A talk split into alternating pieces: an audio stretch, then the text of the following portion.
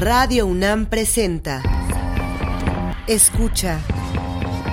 Un tejido infinito de impulsos. Un diálogo en los matices del silencio.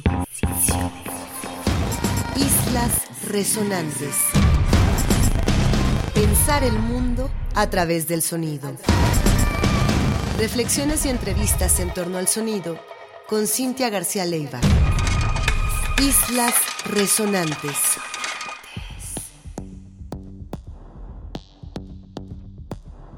Muy buenas tardes, bienvenidas y bienvenidos a una emisión más de Islas Resonantes, un programa que hacemos para pensar el mundo a través del sonido.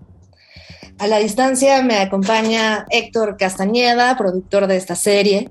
Mi nombre es Cintia García Leiva y hoy tengo el enorme, enorme gusto de presentar la primera entrevista que hacemos en esta quinta temporada ya de Islas Resonantes para pensar con especialistas de muy distintas disciplinas los vínculos del mundo con la sonoridad, los trazos entre lo material y lo inmaterial que el sonido pone de manifiesto y pensar entonces esa multiplicidad de disciplinas y una multiplicidad también de acciones en el mundo contemporáneo que pueden visitarse o repensarse a partir del fenómeno sonoro. Esta tarde eh, tengo el enorme honor de presentar al historiador José Ángel Coyoc Q, un historiador que además me parece que tiene un trazo fundamental en lo que hoy entendemos como activismo colectivo, un activismo que además está preocupándose por hacer trazos transhistóricos, transdisciplinarios y del que he podido aprender mucho en los últimos meses. Bienvenido, José Ángel Coyoc. Te voy a decir a partir de ahora entonces, como hemos ya acordado antes, un enorme placer que estés con nosotros. Hola, ¿qué tal? Buenas tardes. No, el placer es mío. Yo estoy este, bastante contento de poder estar aquí platicando sobre eh, lo que pasa este, en la península de Yucatán, lo que se vive, lo que se mira y pues ahora lo que se escucha. Siempre desde una perspectiva histórica. Muchísimas gracias por la invitación y por el espacio. Pues vamos a empezar, si te parece bien, antes de pasar al terreno de lo sonoro o empezar a hacer estos vínculos, vamos a compartir con el público un poco de tu trabajo más reciente, lo que estás haciendo ahora para diversos colectivos y también en tu trabajo como investigador en estos temas eh, realmente eh, interesantes que estás planteando y que estás publicando en muy diversos lugares. Sí, bueno, yo soy historiador de, de formación desde hace varios años colaboro en una organización eh, de derechos humanos que se llama Equipo Indignación y que acompaña sobre todo el ejercicio de diferentes pueblos mayas en los derechos colectivos, sobre todo a partir del derecho de libre determinación, aunque bueno, el equipo de indignación se, también se dedica a la defensa y promoción de los derechos humanos este, en general, derecho a libre expresión, derecho, este, derecho de la diversidad sexual, varios derechos humanos en la península. Eh, yo en concreto pues he estado eh, un poco participando más desde este ejercicio y defensa y promoción de los derechos de los pueblos este, mayas de la península de Yucatán. Y bueno, eso en general es como lo que articula gran parte del trabajo que estoy realizando ahora como historiador y también como defensor eh, de derechos humanos. Además de ese trabajo como historiador, ya nos decías también, pues se necesitan, por supuesto, eh, otro tipo de investigaciones, otro tipo de participación, quien revela también esa participación en la calle, quien lo hace a través de la documentación gráfica y fotográfica, quien libera también esas relaciones mediáticas, en fin, hay todo un trabajo que requiere múltiples caras, múltiples manos y venir de muy distintas disciplinas. ¿Cómo encuentras en esa colectividad, en la diferencia de esa propia colectividad, la labor que puede ser más sólida en momentos tan complejos como los que estamos viviendo. Sí, yo creo que ese es un buen, eh, una buena descripción de cómo es nuestra forma eh, de trabajo a partir de la eh, interdisciplina y transdisciplina. Tengo compañeras y compañeros que son sociólogos, que son antropólogos, abogados, comunicadores. En el trabajo que realizamos, pues confluyen diferentes esfuerzos. El bien concreto, pues es, es tan básico y simple como establecer que siguen existiendo desde los pueblos mayas hasta ahora, en el sentido que algo con lo que recurrentemente nos topamos este, hasta ahora en las instituciones, en la sociedad yucateca o en la sociedad eh, de México es que a veces parece o existe esa creencia de que los mayas en algún momento de la historia eh, dejaron de existir. En la época del clásico, cuando fueron eh, abandonadas las grandes ciudades o cuando llegó, llegó la colonización e invasión este, en español en el siglo XVI o cuando surgió México, siempre hay esta idea de que los mayas dejaron de existir. Eh, y que viene, por ejemplo, al menos a mí lo que me dejó bastante sorprendido cuando comencé a trabajar en el, en el equipo era que muchas instituciones también lo repetían, ¿no? Digo, este, desde instituciones agrarias, ahora muchas veces instituciones ambientales, todavía existe esa idea de que ya no, ya no existen los pueblos mayas, ¿no? Entonces creo que gran parte de lo que, de lo que hacemos eh, desde, desde este punto de, de, vista de asistir y de usar la historia como una herramienta es precisamente esto, poner nuevamente en la discusión pública y también al interior y con el diálogo y con el acompañamiento de los pueblos mayas esta existencia, ¿no? Que es eh, recurrentemente negada a partir de, este, de diferentes eh, sistemas de dominación. Vamos a este primer bloque sonoro. Hoy en nuestra entrevista con Coyoc estamos hablando de sonido y camino. Y para adentrarnos a los sonidos de la península yucateca, nos vamos a ir hasta la bellísima Cisal, de la mano y sobre todo desde los oídos de un gran artista mexicano que desafortunadamente falleció mucho antes de lo que nadie hubiera pensado. Hablamos del gran Manrico Montero, a quien extrañamos muchísimo en la escena del sonido en México, y quien estuvo viviendo varios años precisamente en distintas partes de la península y en Cisal por otros más, donde hizo muchísimo trabajo, sobre todo de paisaje sonoro, de grabación de campo, y publicó precisamente hace unos años un disco bellísimo de paisaje llamado Cisal. Este es un disco de 2015 y lo que vamos a escuchar a continuación es el segundo track que se llama Litoral Norponiente. Escucharemos entonces esta sutileza de, por supuesto, un especialista en paisaje sonoro, pero las texturas mismas que un paisaje increíble como Cisal nos ofrece es lo que escuchamos a continuación a través de Manrico Montero, el álbum Cisal. Y ustedes están escuchando hoy Sonido y Camino. Entrevistamos a José Ángel Coyoc Q aquí en Islas Resonantes.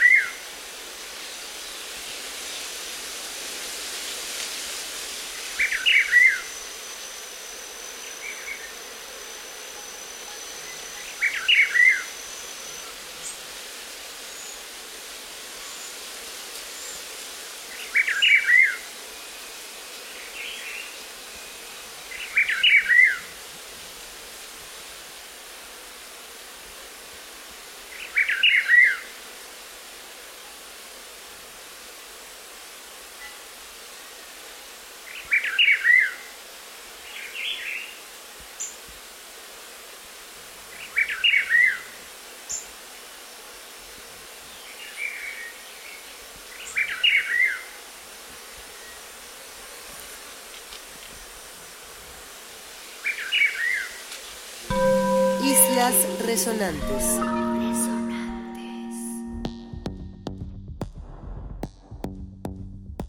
Vamos a regresar de este bloque sonoro. El primero, acabamos de escuchar a Manrico Montero con el track Litoral Norponiente de un álbum bellísimo de 2015 llamado Cisal, que nos hace adentrarnos a esta sonoridad, a un ecosistema maravilloso que precisamente también se defiende, eh, que es parte de estos temas cruciales que estamos revisando hoy en nuestra entrevista con Coyoc. Una parte importante de este trabajo que realizas tiene que ver con recorridos in situ em, por diversas partes de la península y también fuera de la península, por supuesto, cuando hay eh, más bien contacto entre grupos también activistas que están luchando por una razón similar en distintas partes del país, pero hablando específicamente de estos recorridos que haces que tienen que ver con documentación histórica y el presente que se construye en el recorrido de un paisaje, haces exploraciones de muy distintos tipos, por caminos, por cenotes, por grutas, Em, y un poco eso, buscando, además de la documentación de la que hablábamos hace rato, buscando en la tierra misma, en el territorio mismo, modalidades también de construcción de dicho paisaje o de dicho camino, ¿no? Háblanos un poco de esa relación tuya, pues doble, mm, cartográfica por un lado y también especulativa por otra, y simplemente práctica en el camino, en el día a día. Sí, yo creo que este, en esta parte que es la, la, verdad es que es la que más me gusta, este, sobre todo porque eh, sí ha habido un esfuerzo eh, desde diferentes instituciones del Estado mexicano por ir eliminando esa memoria de esos paisajes. O sea, es bastante frecuente que eh, muchas veces en los, en los pueblos en donde, a donde llegamos a trabajar, este, haya esa desconexión eh, con, con, su mismo paisaje, ¿no? No hay una, muchas veces no existe una memoria larga de cuáles fueron los procesos que les dieron vida, ¿no? Y nos, o sea, y nosotros hablando de paisajes naturales que podrían ser cuevas, cenotes, aguadas, lagunas, y que bueno, a final de cuentas también hay una relación humana y una acción este, de los humanos y de los pueblos mayas que también les dieron forma a esos paisajes, ¿no? En este caso a mí me gusta pensarlo como el ir eh, ir habitando nuevamente esos paisajes políticos más que naturales, eh, volviendo a, poner en circulación todas esas historias eh, que están inscritas en esos mismos paisajes, porque en cuevas, en cenotes, en aguadas, que es sobre todo sobre lo que he estado compartiendo información hacia el interior de los pueblos y hacia afuera, todavía quedan esos vestigios este, físicos de lo que pasó ahí hace 100, hace 200 años, hace 300 años, hace 400 años, pero que ese paisaje político no siempre necesariamente este, es reproducido por la memoria colectiva. Y bueno, gran parte de nuestro trabajo es ir generando todos esos diálogos con las personas que viven eh, cotidianamente en esos espacios para que puedan, uno, verlo de otra forma, porque al final de cuentas también es parte de su historia, una historia que, bueno, les ha sido eh, negada, eh, ha sido silenciada también eh, con toda eh, la intención de borrar ciertas identidades y ciertas memorias colectivas. Y bueno, a mí me, gusta muchísimo la forma en la que podemos iniciar nosotros este diálogo con los pueblos que estamos acompañando entre pasado, presente y poder ver juntos nuevamente todo ese conjunto de esos paisajes. De hecho, frecuentemente cuando yo que trabajo eh, junto con otros compañeros y compañeras con cartografía del siglo XIX o del siglo este, en XVIII, terminamos encontrando este, en otros caminos por donde se puede ver eh, y apreciar ese paisaje. ¿no? Digo, los caminos son la parte fundamental para volver a reapropiarse de, de esos espacios.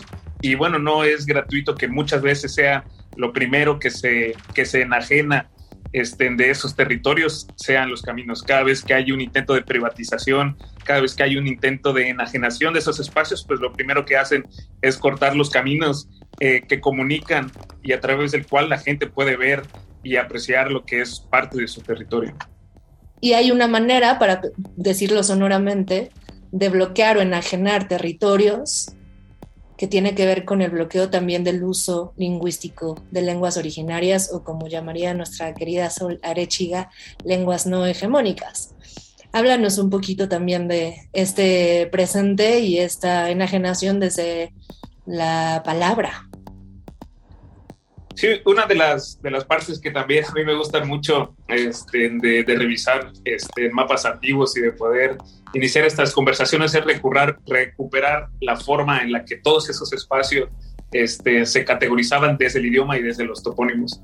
Eh, bueno, yo a veces me veo eh, como, este, incluso aquí mismo desde la península de Yucatán, como a veces este espacio físico enorme que es la península solo se piensa como si existiera una masa forestal este, enorme, ¿no? Y no existiera ninguno, ningún otro de los eh, accidentes físicos que existen, ¿no? O sea, estoy hablando de cenotes, de cuevas, eh, de rejolladas, eh, de sartenejas, o sea, esta descripción detallada del territorio y cada una de esas cosas que forma parte del relieve o de la geografía física de la península tienen también un nombre en lengua maya, ¿no? O sea, los pueblos mayas han estado habitando aquí este, más de un milenio y medio. Entonces hay todo ese registro eh, detallado que queda este, en los topónimos de, muchos de estos cenotes o muchas de estas cuevas. Y como dices bien, eh, sí ha habido a partir de este proceso este, de colonización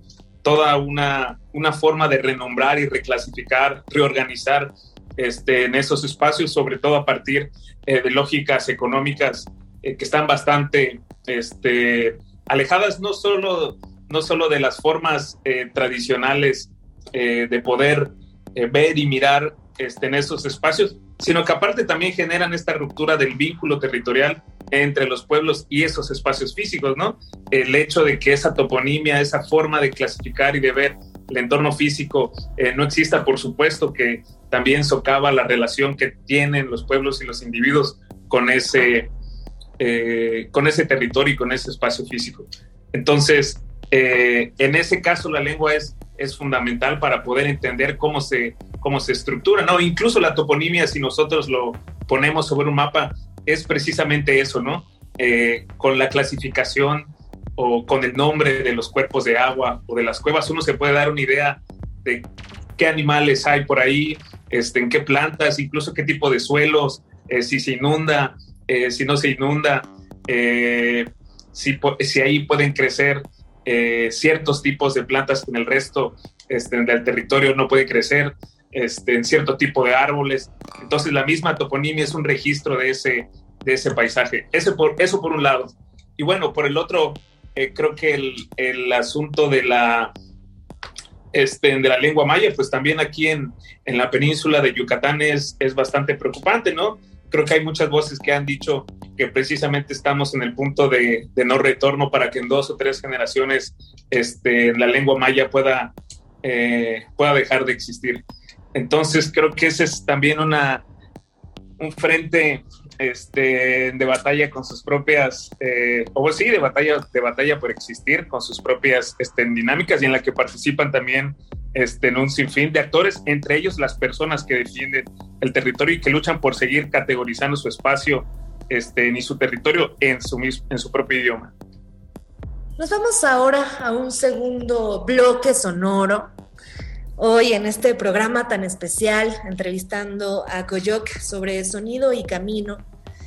Y partiendo de la historia que se cruza con el paisaje, y con las posibilidades también de la sonoridad para entender ese mismo paisaje, vamos a retomar otra grabación de campo y en este caso hablamos del paisajista español Karin Mijangos, otro aficionado de grabar ecosistemas yucatecos.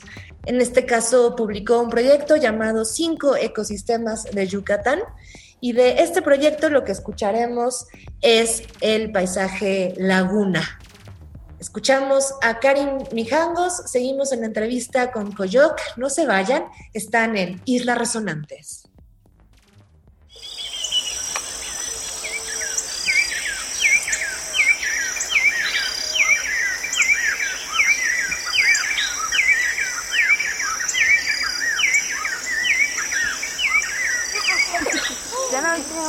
this?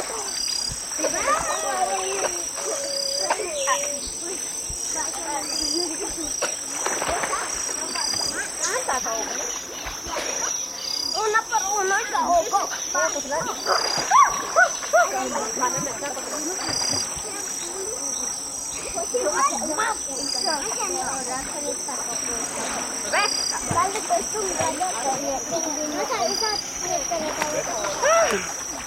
What? What?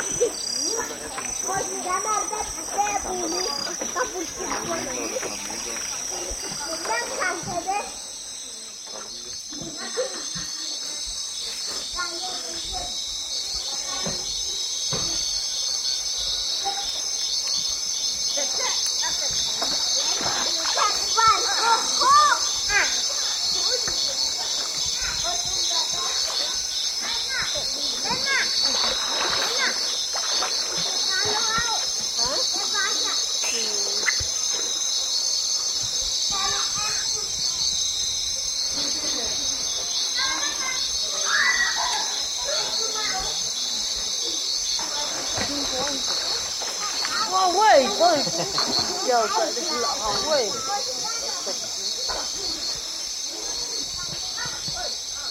The black powder to the right side and to the left side is the total side of the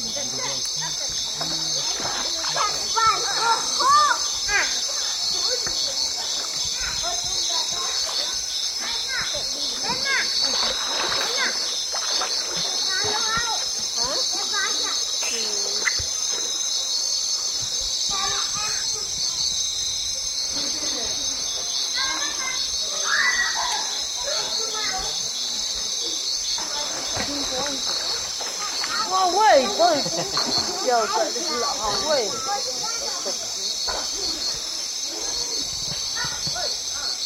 black powder to the right side and to the left side is the territory of the me. Because there are three, three, three places, three territories here.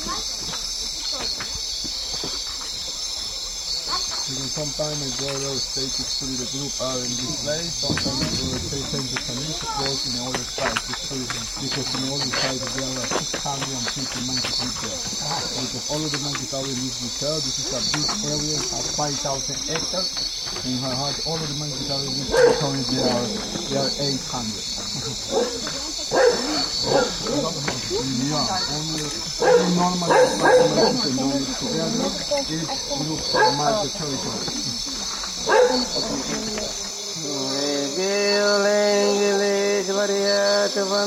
Grazie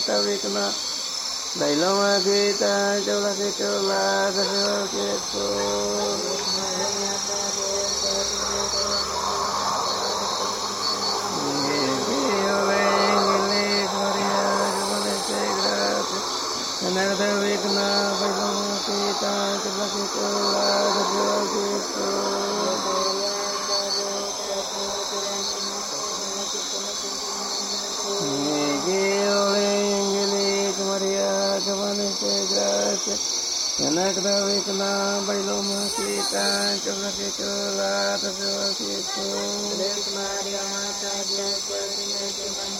Thank you.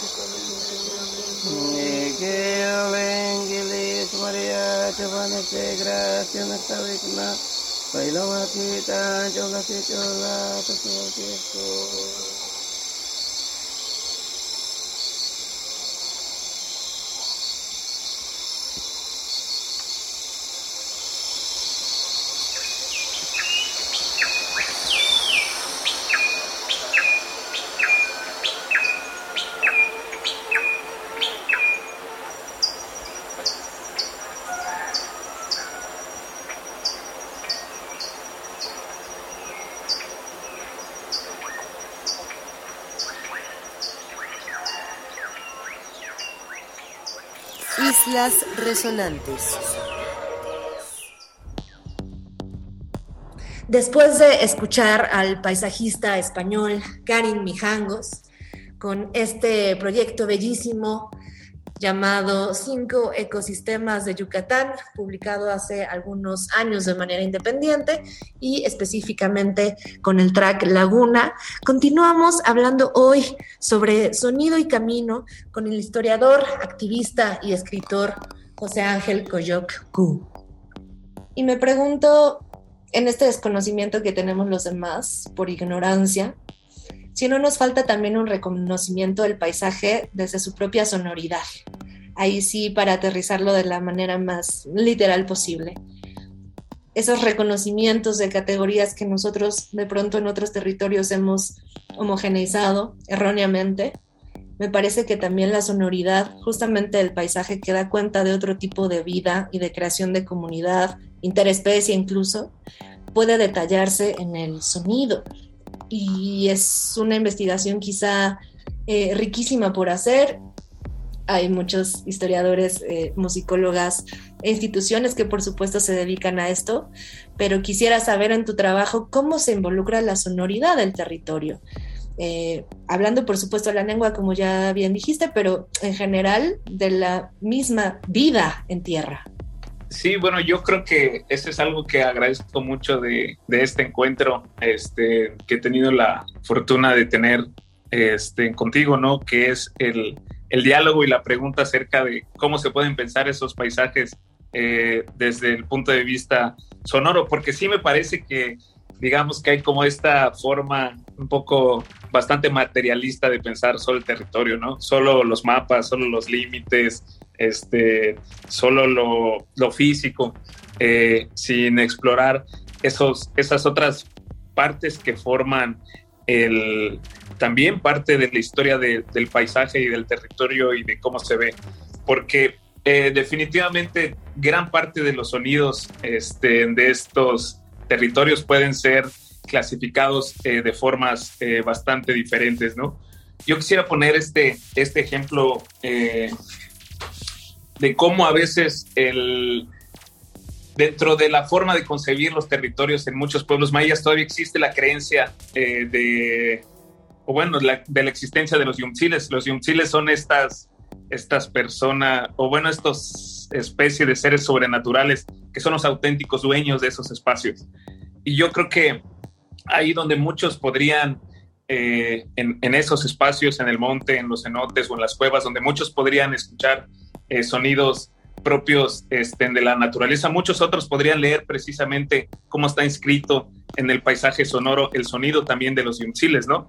O sea, el, su presencia a partir eh, de ciertos sonidos eh, dentro del monte, por ejemplo, algunos sonidos muy específicos de cuando se está talando cierto campo, que en realidad esos sonidos frecuentemente se asocian a la presencia este, de los yunziles y sí hay un cambio total en la percepción de cómo se está concibiendo este, en ese espacio, ¿no? Por ejemplo, pienso en los cazadores, por ejemplo, que escuchan en la noche esta, esta estampida eh, en el monte que, digo, cualquier otra persona muy probablemente puede estar escuchando algún, alguno de los animales que vive ahí, pero que ellos identifican muy particularmente con la presencia, en este caso, de los yunziles que cuidan a los propios animales y con los que se tiene que tener cuidado y respeto. Entonces yo creo que todo esta, toda esta forma de concebir el paisaje sonoro de esos territorios, porque como dices, no hay todo un trabajo muy amplio eh, de, paisaje sonoro, pero me parece que también bastante este, urbano, al menos los que yo conozco, son eh, de estudios que se centran este, en la ciudad y que yo creo que ese, esa tarea de ver cómo se conciben esos paisajes y que cobran un sentido muy particular para la gente que defiende también este, en el territorio todavía está este, por, hacerse y por comenzar a, dialogarse ¿no? entre las diferentes personas que están tanto interesadas y que quieren contribuir y, solidarizarse. Creo que en, el, en esta idea de, de, concebir también paisajes, paisajes bioculturales, creo que podría ser un, arma muy potente que los paisajes que son defendidos por diferentes pueblos mayas y que están amenazados también formen parte de la reivindicación de los pueblos mayas, de que bueno, es, es, un, es un patrimonio ciertamente en donde nosotros somos protagonistas, pero es para compartir a todos los que viven en, esta, en este territorio, que a final de cuentas es un territorio común. Estamos, como siempre me pasa con estas entrevistas maravillosas, que se me va el tiempo demasiado rápido y estamos ya encima de pues del tiempo, querido Coyoc. Me gustaría que nos compartas pues algunas redes o algunos lugares en donde nuestra audiencia puede encontrar parte de tu trabajo o algunos espacios que te gustaría compartir para que visitemos y conozcamos más de lo que estás haciendo y lo que están haciendo también tus compañeros. Sí, yo también formo parte de una este, de una iniciativa que se llama CALAI, que es un proyecto de historia pública, que bueno, su principal objetivo pues es difundir este, la historia y geografía eh, de los pueblos mayas a través de redes sociales. Pueden encontrarlo así como CALAI y como Historia Maya. Y también este, participo eh, en, también en este esfuerzo colectivo junto con otras compañeras este, ni compañeros, que es Revista Común, en donde, bueno, ahí eh, se publica una, una columna en la que escribo y siempre son temas desde lo común, desde la colectividad y, y desde la izquierda. Es una revista de debate y de discusión este, en política y donde pronto vamos a tener precisamente un dossier sobre ecología, política y sobre territorio y sobre historia ambiental, en donde vamos a estar discutiendo este, en este tipo de temas. Y bueno, esos son como los, los espacios en los, que, en los que participo y en donde también eh, contribuyo. Yo creo que eh, eh, es que ahora que mencionabas esta parte de cómo, este, de cómo vivimos, experimentamos y registramos este, en el paisaje, yo creo que hay absolutamente todas las, las posibilidades en, en, la península de Yucatán, entendiendo, por ejemplo, que también a mí me parece que existe una asociación muy tradicional entre eh, los pueblos mayas y los montes y la milpa. Y mientras absolutamente todos los demás ecosistemas, comunidades vegetales y territorios pues quedan estén apartados, ¿no? Nosotros tenemos un, un ahora estuve recordando en, en, esta conversación cómo hay un, por ejemplo, un registro detallado de este las aves de los montes, las aves eh, que se acercan a la milpa, los animales, cómo suenan, pero por ejemplo en otros espacios como el manglar, este, en donde también los pueblos mayas tienen una relación muy específica con ella, los petenes, que son aparte un tipo de comunidad vegetal característica de la península de Yucatán, o las costas sí son espacios que han recibido prácticamente nulo interés en general de, la historia social o de la o de la o de mucha geografía histórica y y que bueno, en, el asunto de, del paisaje sonoro, pues es mucho más reducido el, el, todo lo que se tiene para repensar y pensar este, en esos espacios. Sí, totalmente de acuerdo. Yo creo que nos toca en muchas trincheras atender eso y además es un trabajo tan necesario. Cualquier tipo de intervención humana se modifica el paisaje y ese paisaje sonoro es también otra manera de generar lenguaje entre especies y estamos también invadiendo eso. Es brutal. Pero Coyoc, muchas, muchas gracias por esta hermosa entrevista. Solamente realmente poder ofrecer a nuestra audiencia un cachito de de todo lo que estás pensando y haciendo es un gran privilegio para Islas Resonantes. Te agradezco muchísimo este tiempo y la generosidad de tus palabras. No, muchísimas gracias este, por, la invitación y por, eh, por el diálogo. Yo creo que, que ojalá más personas puedan integrarse a este, este esfuerzo conjunto por, por repensar los, los territorios y donde vivimos. Gracias. Ahí está José Ángel Coyoc Q. No se pierdan su trabajo, no se pierdan estos enlaces que ya nos ha compartido y les agradecemos muchísimo por habernos acompañado esta tarde en un episodio más de Islas Resonantes. Hoy lo titulamos Sonido y Camino en esta primera entrevista de la quinta temporada de este programa que hacemos para pensar el mundo a través del sonido. Vamos a despedirnos de este programa, de esta maravillosa conversación que ni Héctor Castañeda, productor de esta serie, ni yo queríamos que terminara, pero vamos a hacerlo también con una sonoridad tremenda. Que acompañe muy bien este diálogo. En este caso ya no nos vamos a Yucatán, nos vamos a salir de México y nos vamos a ir al corazón de las Amazonas. Nos vamos al pueblo Tahuari, en donde el artista francés residente del mundo, un querido colega también, Félix Blum, hizo una grabación de campo en conjunto con los habitantes de Tahuari y también una pieza que se ha presentado en muy distintos museos. Fue nominada la pieza que vamos a escuchar, que se llama Amazonia, al premio Ponuria Nova Prize en 2020 y pueden encontrar esta pieza y el resto de las obras del artista sonoro y paisajista Félix Blum en su sitio web. Le recomendamos muchísimo, un personaje muy, muy activo que hoy nos ayuda a cerrar o a cobijar este programa que estamos haciendo con José Ángel Coyoc nuestro querido Coyoc. Vamos a escuchar y a cerrar nuestra misión hoy con Amazonia y por supuesto ustedes están en Islas Resonantes, pensar el mundo a través del sonido.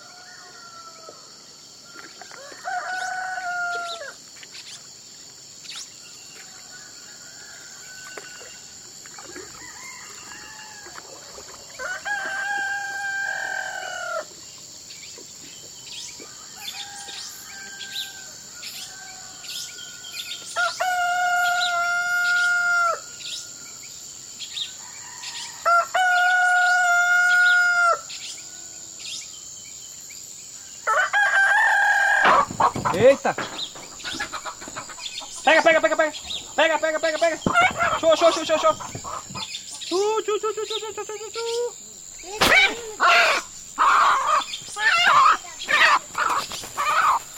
Show, show, show, show, show! Show, show, show, show, show, show! Show, show, show, show!